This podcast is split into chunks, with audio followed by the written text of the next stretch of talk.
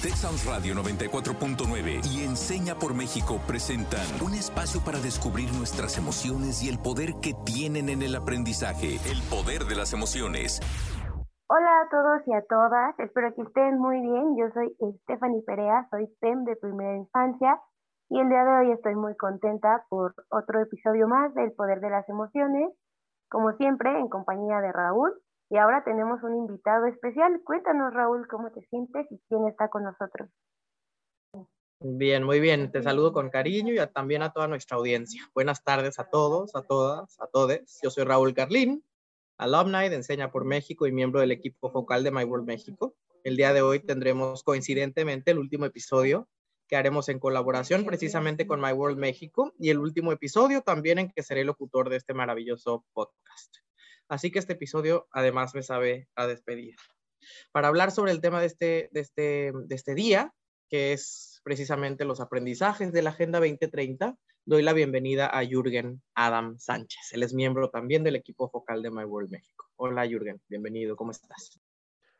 Hola Stephanie, hola Raúl. Muchísimas gracias por invitarme nuevamente a esta sesión. Eh, estoy súper feliz de volverles a acompañar y pues eh, bueno, yo soy Jürgen Adam, soy médico de profesión y soy un aspiracionista de vocación. Eh, creo fervientemente en el cambio eh, y que todos podemos impulsar desde nuestras propias trincheras.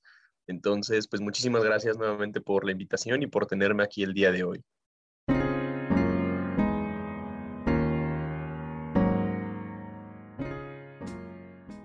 Y bueno, pues tengo una pregunta para ustedes. Después de estos 18 episodios sobre la Agenda 2030, ¿cuáles han sido sus aprendizajes sobre ella? ¿Qué es lo que más les ha llamado la atención?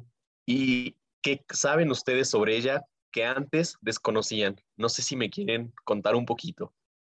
Claro que sí, Jorgen. Voy a empezar yo. Y justo a través de estos 18 episodios de esta agenda, pues he logrado conocer o tener más cercanía sobre temas que son muy importantes, sobre todo como para cambiar un poco este entorno en el que vivimos, para tener pues un desarrollo un poco más eh, sustentable, por así decirlo, más empático con los humanos, con los animales, con el sistema como tal. Creo que una de las cosas que, que más me llevo es que pues todos somos parte del sistema y que cualquier acción que hagamos en un lado va a repercutir en otro y en nuestra vida y en la vida de nuestras mascotas, nuestros niños. Entonces creo que es súper importante esta Agenda 2030 que tiene que ver pues con este mundo sostenible donde queremos vivir.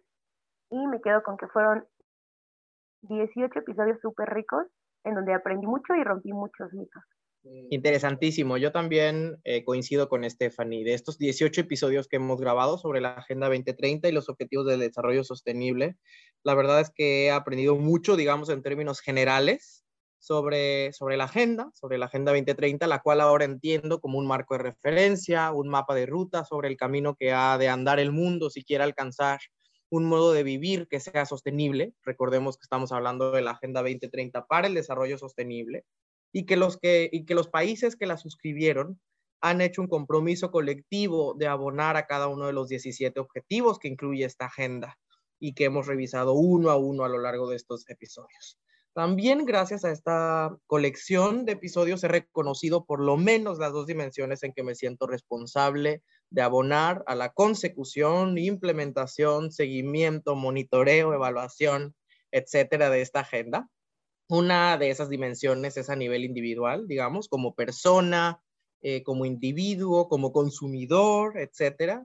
Y otra a nivel de mi ciudadanía, es decir, la importancia eh, que tiene aprender a incidir como interlocutor frente al Estado para la promoción también de políticas públicas coherentes, es decir, de un entramado eh, un andamiaje de políticas públicas que estén dirigidas a lograr la consecución de esta agenda. Hemos aprendido que no basta con, el, con la simple voluntad de algunos, ¿no? que no basta simplemente con em, el compromiso de los agentes que habitan el Estado para lograr la consecución de la Agenda 2030, sino que es una tarea de todos y todas y todes, como bien también lo ha subrayado Estefan. Pero estos son mis primeros aprendizajes que quisiera comenzar a recordar a partir de la pregunta que nos formula Jürgen. pero sobre todo también quiero escuchar qué es lo que él tiene que decir sobre la Agenda 2030 para el Desarrollo Sostenible. ¿Qué sabe hoy después de estos 18 episodios eh, en los que también en alguno de ellos vino como invitado, Jürgen? ¿Qué nos dices? Ay, pues es que yo concuerdo bastante con lo que ustedes mencionan. Eh, me, hace mucho, mucho ruido eh, el que ya conocemos, ya tenemos una visión muy grande sobre la Agenda 2030 y que precisamente no la dejamos en, en, en, lo individual o en acciones pequeñitas que nos impactan a nosotros, ¿no? Eh, lo que más me llevo yo de la Agenda 2030, lo que más me gusta de la Agenda 2030 es que precisamente, como Stephanie lo decía, no solamente es para los humanos, no es de una visión antropocéntrica, no es únicamente para los que estamos, las que estamos hoy en día en el planeta, sino es para las futuras generaciones, tanto de personas como de plantas, como de animales, como en general eh, el, planeta eh, en un todo, ¿no? Y que precisamente abarca estos tres grandes rubros, ¿no? la Agenda 2030 y que impulsa, como bien lo decías, pues hacia un desarrollo sostenible que, que precisamente vela por los intereses de las generaciones por venir, que precisamente es uno de los lemas con los que se genera este marco de referencia grande que es la Agenda 2030, ¿no? Y algo así como que me, llama mucho la atención sobre la agenda, que la verdad es que antes desconocía, es que precisamente la agenda es un parteaguas o un, un faro que alumbra precisamente hacia dónde tenemos que ir, pero no, solo como personas, ¿no? Que, guía también a las sociedades, que guía a los estados, que guía a las eh, organizaciones de la sociedad civil, en fin, que guía a todos los grupos organizados y también a los desorganizados, ¿no? Eh, pues para alcanzar precisamente un lugar en el que todos y todes y todas quepamos. Entonces, eso es lo que más me, me llevo de la agenda, es lo que lo que he aprendido a través de estos 18 episodios que han estado padrísimos y que pues los he disfrutado muchísimo. Y me encanta esto que Jürgen recupera, porque creo que muchas veces, eh, quizá personas como a mí que tenemos un, una formación como abogados, nos guste y estemos ávidos siempre de leyes, ¿no? Y creo que también una, una, una lección que nos ha dado la Agenda 2030 es que no, no necesariamente tenemos que siempre estar haciendo leyes, porque eso no necesariamente tampoco se materializa en realidad, pero que cada vez debemos hacer también compromisos colectivos de manera mucho más interconectada, de manera mucho más global. O sea, creo que algo que, que Jürgen eh, sugiere, y es algo con lo que estoy de acuerdo, es que la Agenda 2030 em, es resultado de un diálogo global, es, resultado de un diálogo de múltiples países que, que, se han sentado a reflexionar sobre los problemas más urgentes eh, que enfrentamos, no solo eh, como países, digamos, en el, en el terreno de lo local, sino a nivel precisamente global. O sea, nos hemos sentado a reflexionar sobre nuestra manera de ser y estar en el mundo, nos hemos, nos hemos sentado a reflexionar sobre los retos que, que, que, enfrentamos como especie, como comunidad, pero no solo como especie, ¿no? sino incluyendo también los retos que tenemos eh, frente a nosotros con respecto a nuestras eh, especies hermanas, es, es, decir, con todo lo que habita en el mundo y con el, y con el planeta en sí mismo que también está enfrentando serias amenazas por nuestra manera de consumir, de producir, de estar en el mundo. Entonces, creo que este, este resultado de este diálogo colectivo, a su vez, se ha concretado en próximos pasos, en acuerdos, en, en, objetivos. Por eso eh, se llaman objetivos del desarrollo sostenible, que son los 17, y no acaba ahí. O sea, esta Agenda 2030 para el Desarrollo Sostenible no solo está integrada por estos 17 objetivos eh, que llamamos ODS, sino que además cada uno de ellos incluye metas muy puntuales e indicadores muy puntuales que nos permiten darle seguimiento y evaluar eh, qué de eso estamos cumpliendo, en qué estamos avanzando, en qué nos estamos quedando atrás. Em, precisamente para eso, porque es uno de los eslogans de la Agenda 2030 es precisamente no dejar a nadie atrás. Em, y creo que eh, eso, eso retomo de lo que Jürgen eh, comparte, pero también quisiera escuchar qué más nos tiene que decir sobre esto. Muchas gracias, Raúl, y perdón por hablar tanto, pero es un, es un tema que, que, en este último año me ha gustado mucho a través de My World México. Y precisamente, nada más como hacer hincapié en esto que mencionas, ¿no? Que es, es, es un acuerdo que viene de todos los orígenes, de todos los contextos y que tiene unas perspectivas que abarcan todas las realidades, ¿no? Que no es un, no es un aspecto eh, impositor, no es un aspecto, no es una agenda, no es un marco que alguien llegó y dijo, porque yo lo veo desde mi, desde mi realidad o desde mi privilegio, como queramos verlo, sino tiene unos lentes de perspectiva que precisamente eh, buscan que todas las personas estemos dentro de, dentro de estos objetivos ¿no? que, que, busca alcanzar. Entonces, la transversalidad con la que se maneja este marco de referencia que es la Agenda 2030, yo creo que también vale mucho la pena resaltar. Y pues ya, no, no, no, no me extenderé más, pero eso sí me gustaría como hacer mucho hincapié, que, que fue algo que dijiste que me, me gustó muchísimo. Sí, y, y, coincido, ¿no? Creo que es, un, es una de las críticas, por supuesto, legítimas, como, como tienen, eh, como tenemos que reconocerlas, que se le hacen a la Agenda 2030, como si hay quienes sugieren que es una imposición desde una mirada eh, occidentalizada, colonial, etcétera. Pero yo sí creo, insisto, que esto proviene de, un, de una reflexión colectiva, o sea, de una reflexión eh, conjunta de muchísimos países que la han suscrito.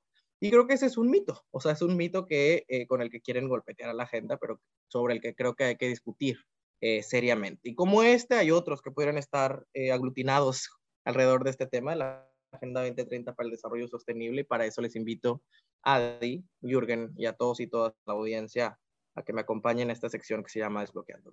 Y pues les voy a contar la dinámica. Yo voy a mencionar algunos enunciados. Raúl nos contará desde su experiencia si considera si es un mito o una realidad y nuestro invitado Jürgen nos compartirá su opinión de si estamos en lo correcto o no. Yo les recomiendo que ustedes también que nos están escuchando, pues vayan ahí apostando si es un mito y una realidad, a ver cuántos acertamos. Raúl Jürgen, ¿están listos para desbloquear algunos mitos? Listo. Listísimo.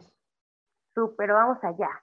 El primero, ¿la Agenda 2030 solamente es responsabilidad de los gobiernos y grandes compañías privadas? Bueno, creo que estamos frente al primer gran mito del programa y me da muchísimo gusto que, salga a colación porque creo que también es algo que, de lo que hablamos recurrentemente en cada uno de los episodios que hemos hecho eh, sobre esta agenda.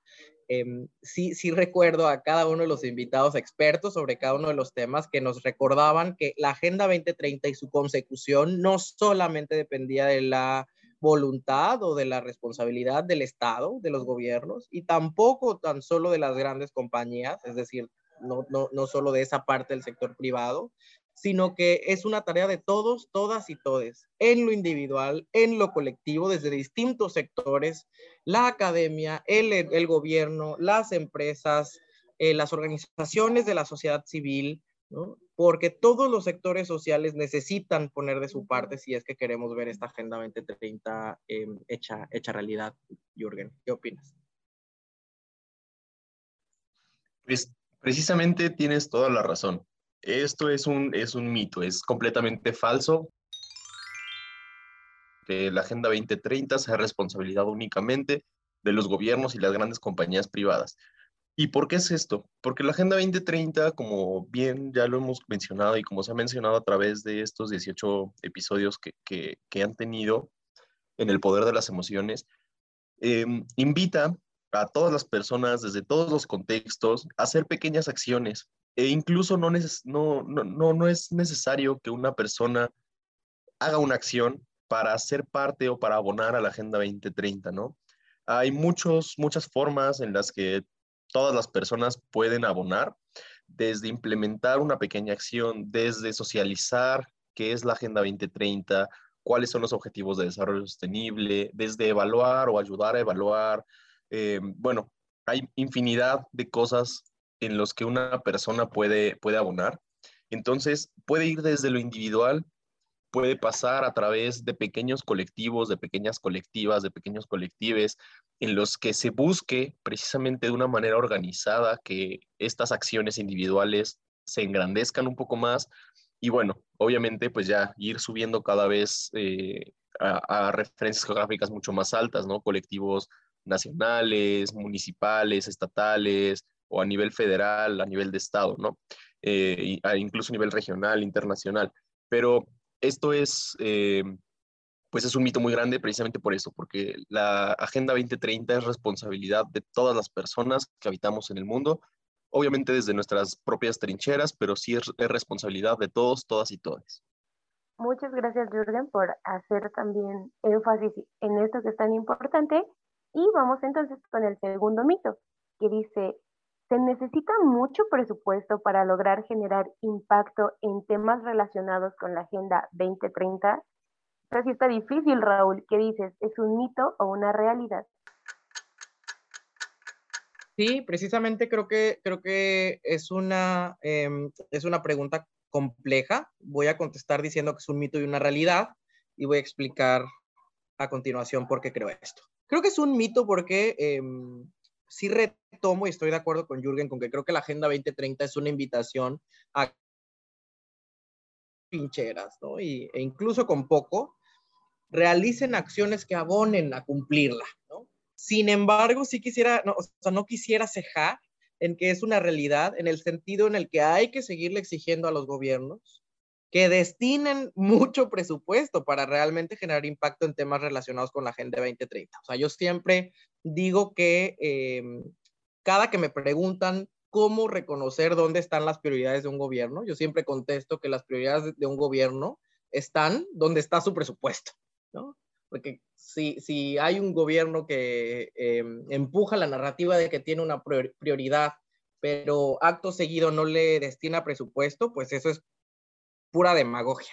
Entonces creo que por un lado es un mito, digamos, para los individuos, que aún así deberíamos ser responsables, sabernos responsables de hacer lo que podamos eh, con, lo que con lo que tenemos para abonar al cumplimiento de la Agenda 2030, pero por otro lado creo que los gobiernos y los estados en general sí deberían destinar presupuesto suficiente para, para, pues sí, también abonar a la consecución y al cumplimiento de la Agenda 2030 y los ODS.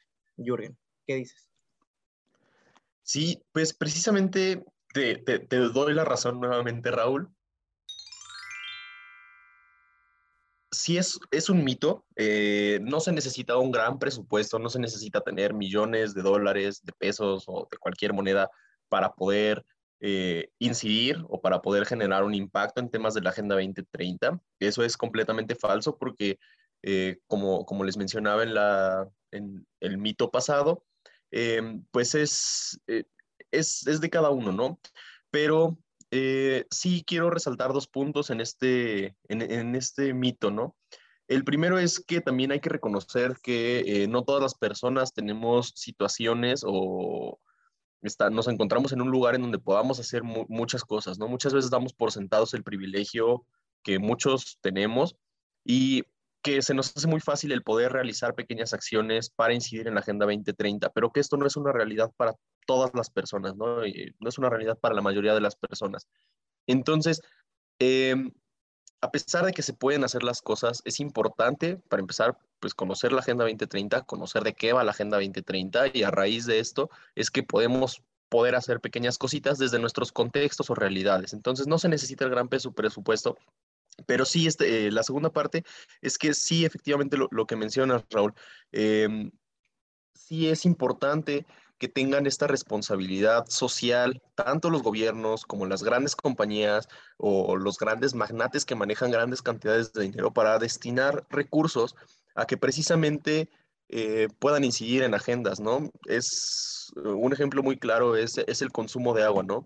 Una persona en promedio, ¿cuántos litros de agua consume eh, si, o cuántos litros de agua puedes llegar a ahorrar si, ah, si ocupa, no sé, métodos de captación pluvial, si pone una regadera debajo de la cubeta, si come menos carne, quizás reduce mucho su consumo individual de carne, eh, perdón, de agua. Pero, y las compañías muy grandes eh, que explotan los manantiales en todo México y que por eso estamos en una escasez de agua tremenda, eh, en dónde están realmente estas grandes, eh, pues sí, compañías, estos estados que tienen toda la fuerza realmente para poder incidir y que tienen el presupuesto y que no lo invierten, ¿no?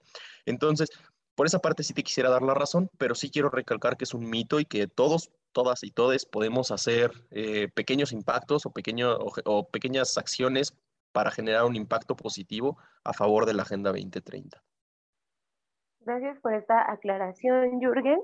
Y creo que es importante que antes de definir qué acción queremos comenzar a hacer como ciudadanos, es importante desbloquear nuestro último mito que dice, ¿la Agenda 2030 es lo mismo que los ODS? Vamos a ver qué nos dice Raúl. Creo que es un mito, o sea, la Agenda 2030 no es lo mismo que los ODS, pero em, que por supuesto tienen que ver, ¿verdad? O sea, la, Agenda 2030 yo la consideraría el paraguas que alberga a los ODS. ¿no? Que, que, dota de sentido a los objetivos del desarrollo sostenible. Recordemos que la Agenda 2030 es este mapa de ruta, ¿no? es este acuerdo común, este resultado de eh, este diálogo colectivo del que hablábamos, que marcaba una pauta que eventualmente nos podría conducir de atenderlo, ¿no? ¿verdad? De atenderla como, como, como mapa de ruta, al desarrollo sostenible, a lo que entendemos por desarrollo sostenible. ¿Qué son los ODS? Son los Objetivos del Desarrollo Sostenible que integra esta Agenda 2030, que son, digamos, aquellos, aquellas 17 áreas de atención que nos permitirían de cumplirlos, ¿no? Em, alcanzar una vida sostenible, una vida, una, manera de ser y estar en el mundo sostenible. Y esos 17, esas 17 áreas de, atención, objetivos del desarrollo sostenible, pues nos hablan de eh, temas importantes, temas clave, como lo hemos, lo hemos repasado aquí. Fin a la pobreza, reducción de las desigualdades, salud y bienestar, educación de calidad, igualdad de género, etcétera. Y, bueno, cada uno de estos objetivos, como también lo hemos, lo hemos hablado, tiene sus propias metas e indicadores que eh, nos permitirán ir evaluando si los estamos o no cumpliendo pero por eso es que es un mito. La Agenda 2030 y los ODS no son lo mismo, aunque tienen absolutamente todo que ver, Jürgen. No, pues eh, ya lo dejaste muy claro, Raúl. Esto es totalmente un mito, ¿no? Es muy, es, es, es muy importante hacer este énfasis en que la Agenda 2030 es un marco normativo eh, que lo han firmado como tratado todos los países, que es un, un, acuerdo en conjunto de todos los estados, bueno, la mayoría de los estados, y que en la mayoría de los estados es legalmente vinculante. Entonces, están comprometidos, tienen una responsabilidad los estados a que realmente adopten este marco normativo dentro de sus prioridades, dentro de sus acciones, para pues generar un desarrollo sostenible. Y que los ODS son únicamente esta parte, es una parte de la Agenda 2030, que eh, pues son acciones específicas para determinados temas, ¿no? Pero la Agenda 2030 sí abarca un marco mucho más grande, un marco que tiene una evaluación, un marco que tiene un seguimiento, que tiene una retroalimentación y que permite eh, que los ODS pues se vayan cumpliendo. Entonces, eh, pues yo creo que no habría más que, más que aclarar porque ya está muy, muy específico, pero sí, esto es un mito totalmente. Pues interesantísimo lo que hemos conversado el día de hoy con Jürgen, con Adi. Em, yo me quedo pensando en qué desbloqueo hoy y creo que desbloqueo la, la invitación. Esa sería una invitación que le haría a toda nuestra audiencia que a partir de ahora y después de estos 18 episodios que hemos grabado para ustedes, enarbolen como su bandera la Agenda 2030 y realicen acciones cotidianas, diarias, em, que abonen a el cumplimiento de esta agenda y de cada uno de los objetivos del desarrollo sostenible. Por supuesto, no lo podemos hacer todo, todo el tiempo, pero yo les, yo les invitaría a que abran la Agenda 2030, analicen y escojan por lo menos uno de los 17 ODS que incluye, que reconozcan cuál de esa podrían ustedes elegir como su causa, que les interese, que les guste, que les apasione, y abóquense a abonar a uno, por lo menos, de esos 17 objetivos del desarrollo sostenible y estaremos todos, todas y todos eh, haciendo lo que nos toca. Adi, ¿tú qué es lo que hace el día de hoy? pues yo me voy con una riqueza de conocer esta Agenda 2030 y creo que lo más importante para mí fue saber que justo hay que hacer como un match entre la ciudadanía y también pues las políticas públicas, porque creo que es justo como empezar a hacer una base fuerte que de los dos lados tire para que podamos ir construyendo pues otra forma de pues de existir, de entender el mundo, de conservar nuestro mundo también, nuestro entorno, de nuestra calidad de vida incluso. Entonces, eh, me gusta mucho pensar eso, pensar que ambos polos que estamos integrados en la sociedad podemos actuar cada quien desde sus trincheras y pues me voy muy agradecida también por aprender y desbloquear todos estos mitos. Gracias.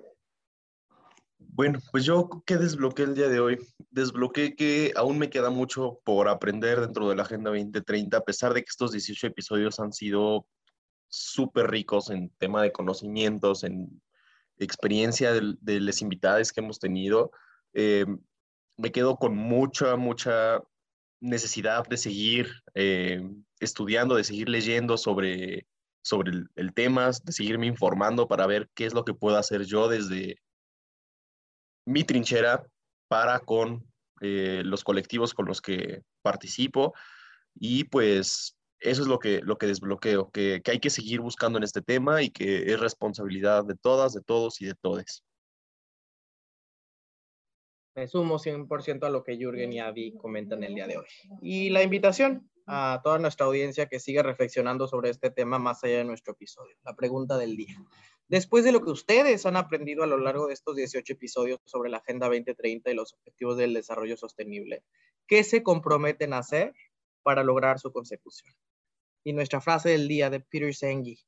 El término sostenibilidad se utiliza ampliamente para expresar la necesidad de vivir en el presente, de tal modo que no se ponga en peligro el futuro. Yo soy Raúl Carlín, este ha sido un episodio más del Poder de las Emociones. Gracias, Jürgen. Gracias, Adi. Gracias a todos y todas y todos en casa. En esta ocasión me despido por última vez de ustedes y les agradezco que me hayan acompañado y me hayan permitido llegar hasta sus espacios. Nos escucharemos en algún otro momento y por alguna otra vía. Hasta pronto. Bueno, pues yo soy Jürgen, muchísimas gracias por tenerme, muchísimas gracias a toda la producción de eh, este podcast y pues nada, no me queda más que agradecerles, muchísimo éxito y nos estaremos encontrando. Saludos. Raúl Jürgen, muchas gracias por este episodio tan enriquecedor y nos vemos otro día en el poder de las emociones. Gracias. Texas Radio 94.9 FM y Enseña por México presentaron El Poder de las Emociones. Te esperamos en nuestra próxima emisión, el próximo miércoles en punto de las 4 de la tarde.